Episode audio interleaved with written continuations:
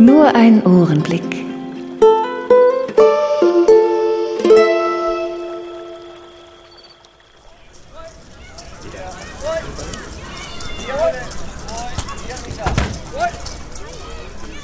Eine halbe Stunde vor dem Anpfiff. Die Spieler der deutschen Nationalmannschaft laufen sich warm. Jeder von ihnen dribbelt einen Ball geschickt über den Kunstrasen. Nein, hier laufen nicht Podolski, Schweinsteiger oder Klose.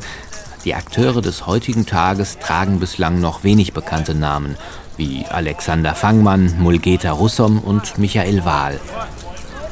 Es ist die Nationalmannschaft des deutschen Blindenfußballs, kurz vor ihrem ersten Länderspiel auf deutschem Boden. Ein geschichtsträchtiger Boden, denn das Spielfeld hat man direkt vor dem Reichstagsgebäude in Berlin aufgebaut. Und hier stehe ich nun am Feldrand und fange den Ohrenblick ein. Hinter mir der Reichstag, vor mir das Fußballfeld. Die Bälle haben eine integrierte Rassel, damit die Spieler sie orten können. Obwohl mehrere blinde Spieler auf dem Rasen dribbeln, gibt es keine Zusammenstöße. Der spanische Ausruf Voy, ich komme, dient als Signal. So lässt sich ein näherkommender Spieler rechtzeitig orten.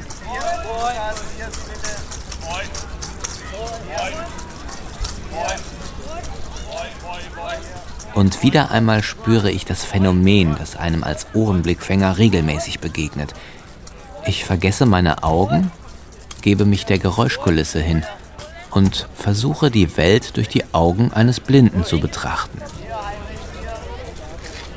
Die Rasselbälle verlieren Farbe und Form und verwandeln sich in bewegliche Geräusche. Die Spieler werden zu Stimmen, die sich in einem akustischen Raum bewegen. Ich sehe für kurze Zeit ein anderes Gesicht ein und derselben Welt.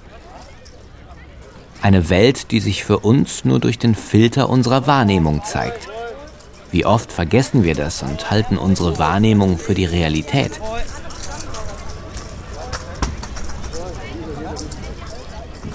Doch viel Zeit für tiefgreifende philosophische Gedanken bleibt mir nicht.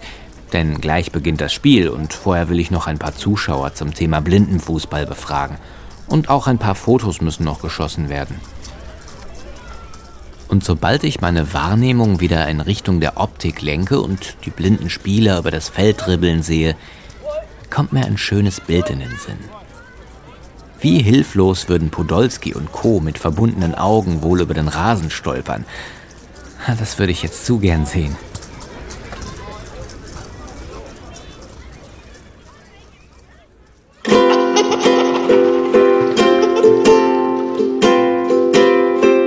Mehr über die Wahrnehmungswelt von Blinden im Allgemeinen und Blindenfußball im Besonderen demnächst im Ohrenblicke-Podcast unter www.ohrenblicke.de.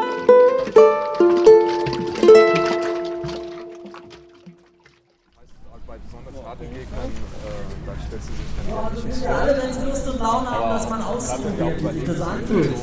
Mit einem Ball, mit dem Rassel und der Augenbinde auf das Tor zu schießen, das kann man jetzt gerne ausprobieren.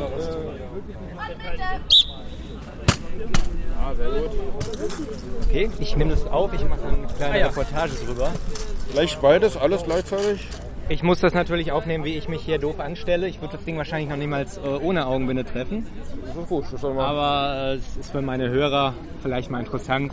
Genau. So, ich sehe nichts mehr. Mein Gott, wo ist der Ball? Ich höre ihn.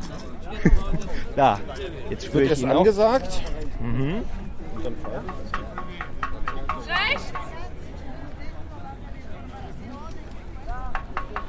Das höre ich sehr gut.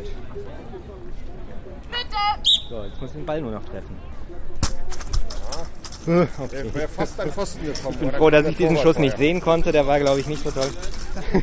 Dankeschön.